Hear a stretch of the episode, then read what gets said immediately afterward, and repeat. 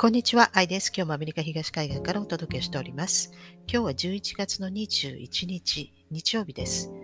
え、今週木曜日にですね、アメリカの方は感謝祭がありまして、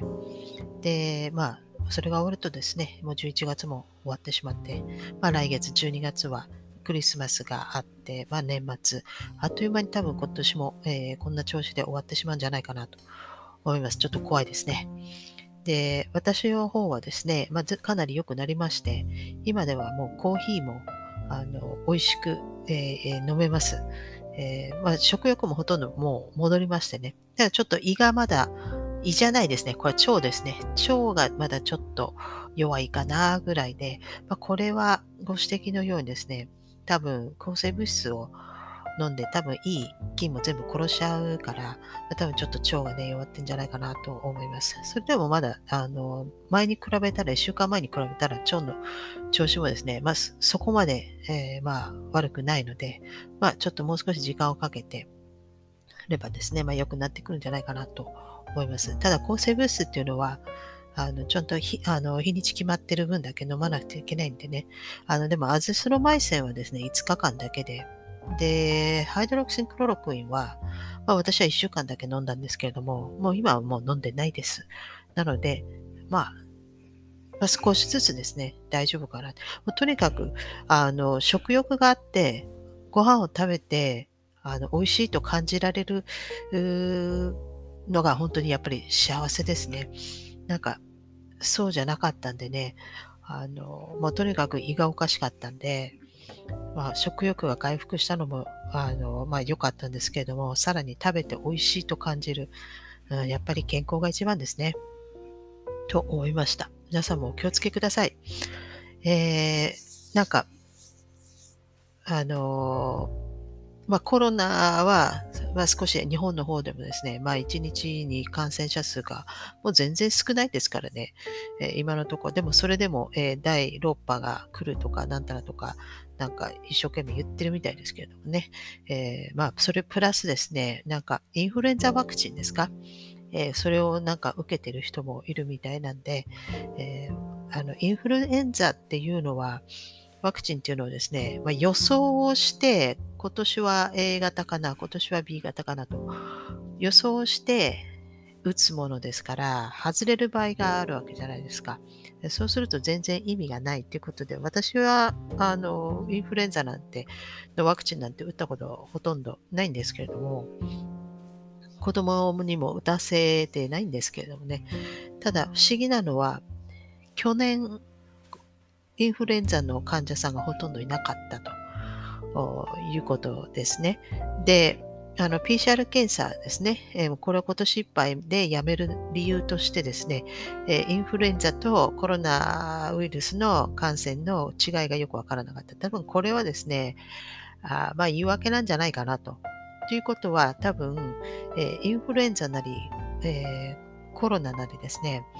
えスイッチをオン、オフするような多分、まあ、そういうことが可能なのかなと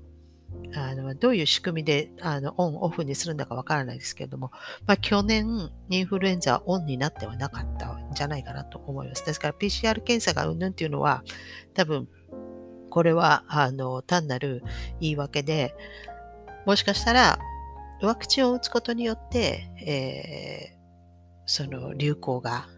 インフルエンザの流行っていうのが出来上がるのかなと思わないでもないんですね。ってことは去年は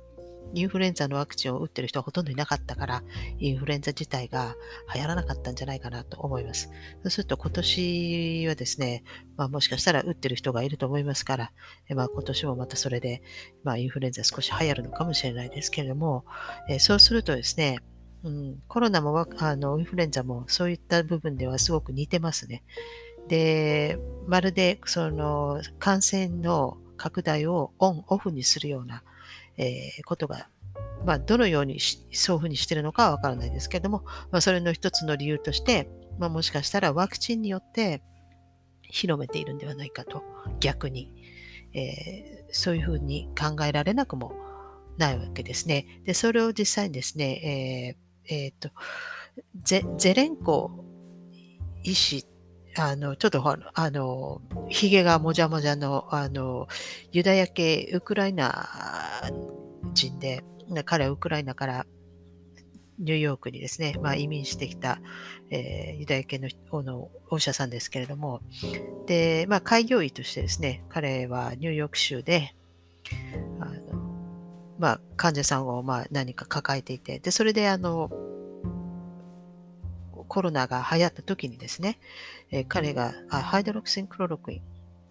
を、えー、患者、自分の患者にですね、えー、処方したと。えそしたら、あの、患者さんの様子が良くなったと。それで重症化しなかったと。で、それをずっとやってて、彼なりにですね、で別に大きな病院で働いてたわけじゃなくて、単なる開業医ですから、まあ、自分のとこだけの患者さん、まあ、それでも100人以上の患者さんを、えー、そのハイドロクシンクロロクインってあのマラリアの薬でですね、え、コロナを乗り切ったわけですよ。で、えー、実はすごくあの効くんじゃないかということで、で、息子さんに頼んでですね、で、YouTube の動画を作って、で、当時の大統領はトランプ大統領でしたから、まあ、トランプさん宛てにですね、えー、訴えかけて、でそれを、えー、YouTube で流したと。で、それがですね、目に留まったようで、で、あの、マーク・メドであの補佐官ですね、えー、彼から直接、えー、連絡があったそうです。で、それで、えー、興味があるから話を聞きたいということで、で、呼ばれて、で、彼はですね、え自分の患者さん、うんまあ、100人以上見てきたけれども、ま、これは誰かから、えー、入手した情報とかそういうのではなくて、実際に自分がですね、医者として自分の患者を100人以上、えー、見てきて、えー、ハイドロクシンクロロクインが効くと。で、ちょうどその頃なんですね、トランプ大統領が、あの、ハイドロクシンクロロクインっていう薬があるみたいで、それが効くと聞いたと。ニューヨークの医者からというふうに発言したわけですよ。それで、えー、ホワイトハウスから、まあ、最終的にですね、あの、NIH、そのアメリカ国立衛生研究所ですか？あそこまで話が行ったときに、まあ、そこの NIH で、え潰されたんですね。そのハイドロクセンクロロクイン。で、それどころか、その、コロナのためにこのハイドロクセンクロロクインを、えー、の使用許可がですね、却下されてえー、降りなかったわけです。で、えー、代わりに、えー、ああうん、もう一つの薬、えー、レムデ、レムデビジルでしたっけ？なんかそんな、そういう薬ですけども、それが逆にコロナの治療薬として緊急許可が下りたと。ただそのレムデジビルは、そのゼレンコあの医師が言ってるのはですね、あの、15日間の、その、その患者さんがですね、15日間、あの、入院するのがですね、はずだったのが10日で、えー、退院できたと。ただその一例のためだけにですね、そのレムデンジビルが、そのコロナ治療薬として許可されて、で、ハイドロシンクロロクインはですね、潰されたわけなんですよ。で、結局、あの、NIH ですね、その国立衛生部研究所はもう拉致が開かない。そこでストップしてしまったと。潰されてしまったわけですね。でこれは、あの、もう、もう注射の方ね、うん、ワクチンの方の、あこれのあの緊急使用許可が下りなくなってしまうからですね。ですから潰されてしまったと。それでも彼はずっとハイドロクセンクロロクインを、処方していて、それで、あの、ブラジルの大統領とか、あと他のもうちょっと、えー、発展途上国のどっかの国からも、えー、アドバイスをいただきたいというような、えー、コンタクトが来たと。で、それで、えー、まあそういった発展途上国の国だと、そのワクチンを変える余裕もないと、えー、先進国から。うんでそれで、えー、ハイドロキシンクロロキンが効くというに結構、あの、外交的にもですね、えー、そんな、あの、小さな開業医の先生でしたけれども、まあ、な、あの、どこかか国、国レベルでですね、まあそういった、あの、アドバイスをですね、したりとか、まあそういうことをしたんですけれども、その、えー、ゼレンコ博士がですね、あの、なぜ、その、コロナもそうだけれども、そのインフルエンザもですね、えー、まるでオン、オフできるように、えー、何か誰かがもしかしたらそういうことをしてんじゃないのかというふうに、えー、まあ、語っていましたけれども、多分そうなんじゃないかなと思います。ですから、この、まあコロナ、まあインフルエンザもコロナもそうですけれども、あまり人の、人人感染とか、あんまり関係ないんじゃないかなと思います。何か、えー、オンオフにできる何かがあるのかなと。私が、まあ、かれこれ、えー、2週間近くですね、まあ、病気だったんですけれども、一緒に生活をしていた子供たち2人は全く全然問題ないですね。私なんか結構咳き込んだりとかしてて、これはもうみんなで家族全員でダメになるかなと思ったんですけど、子供たち、まあ子供だから全然、あの、まあ症状なくて、かかっていても症状ないっていう可能性も高いですけれども、でも子供二人全然大丈夫だったんですね。うん。ということで、その、あの、波もですね、ど、どのようにして波がこう収まっていくのか、また感染がまた爆発するのか、えー、ちょっとね、あの、普通のウイルスとしては、あまり説明できない、えー、じゃないかなと思います。ですから、もしかしたら人工的にですね、波を作って、えー、作ることが可能ではないのかなと思います。それから、あの、ビル・ゲイツさんはですね、えー、まあ最近になってようやく、その現在のですね、え、ウイルスワクチン、まあ、あの、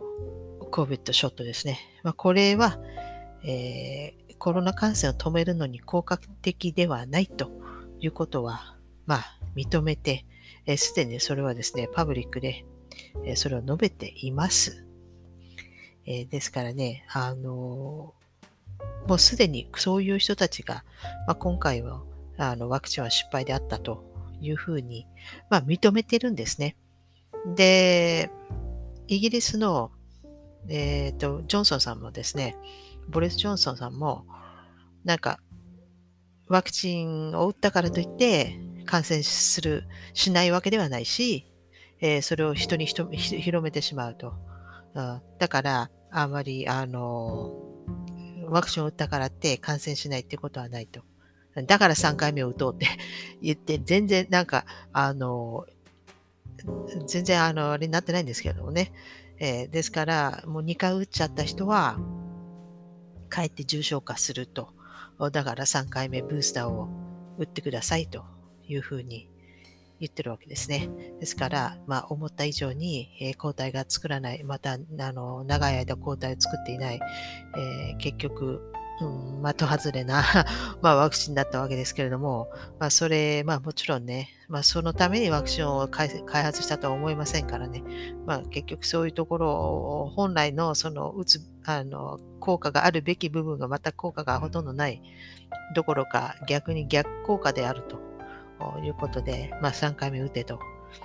言ってるわけですね。えー、そうしないと、えー、かえって打ったことによって逆効果になってるから、また、あの、流行る、てる場合は3回目打てと。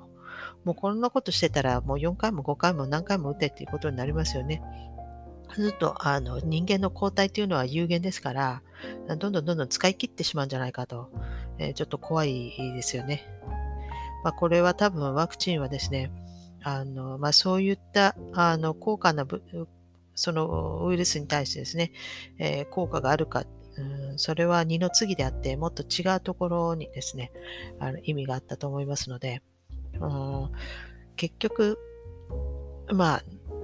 7割超えをしたかったんでしょうけれども、まあ、国によっては7割を超えてない、えー、ところがある。これから、えー、1年、2年とか注意して見ていかないとですね、割と結構パタパタと人が、えー、倒れていった場合、一気にあの、また経済体制とかが変わっていくんじゃないかなと。えー、ですから、食料困難どころかですね、えー、食料も何もかも、えー、過剰供給になってしまう可能性があるかなと。もしそういうことが起きたら。だから結構、今生産を減らしてんのかなと。えよくあの、わざとね、その、植物、食物とかの、まあ、あの食料困難に陥れようとしているというふうに言ってますけど、もしこれがですね、えー、人口が減った場合、うんそうもしかしたらそういうのを想定してやってるのかなと、うん、なんとなくそう思わないでもないんですよね、最近ね。ということで、えー、ますます目が離せませんね。えー、もうとにかく、これから1、2年ぐらいですね、勝負ですね、えー、頑張って生きていきましょう。はい、ということですね。まあ今日はここまでにして、また次回お会いしたいと思います。最後までご視聴いただきありがとうございます。ではさようなら。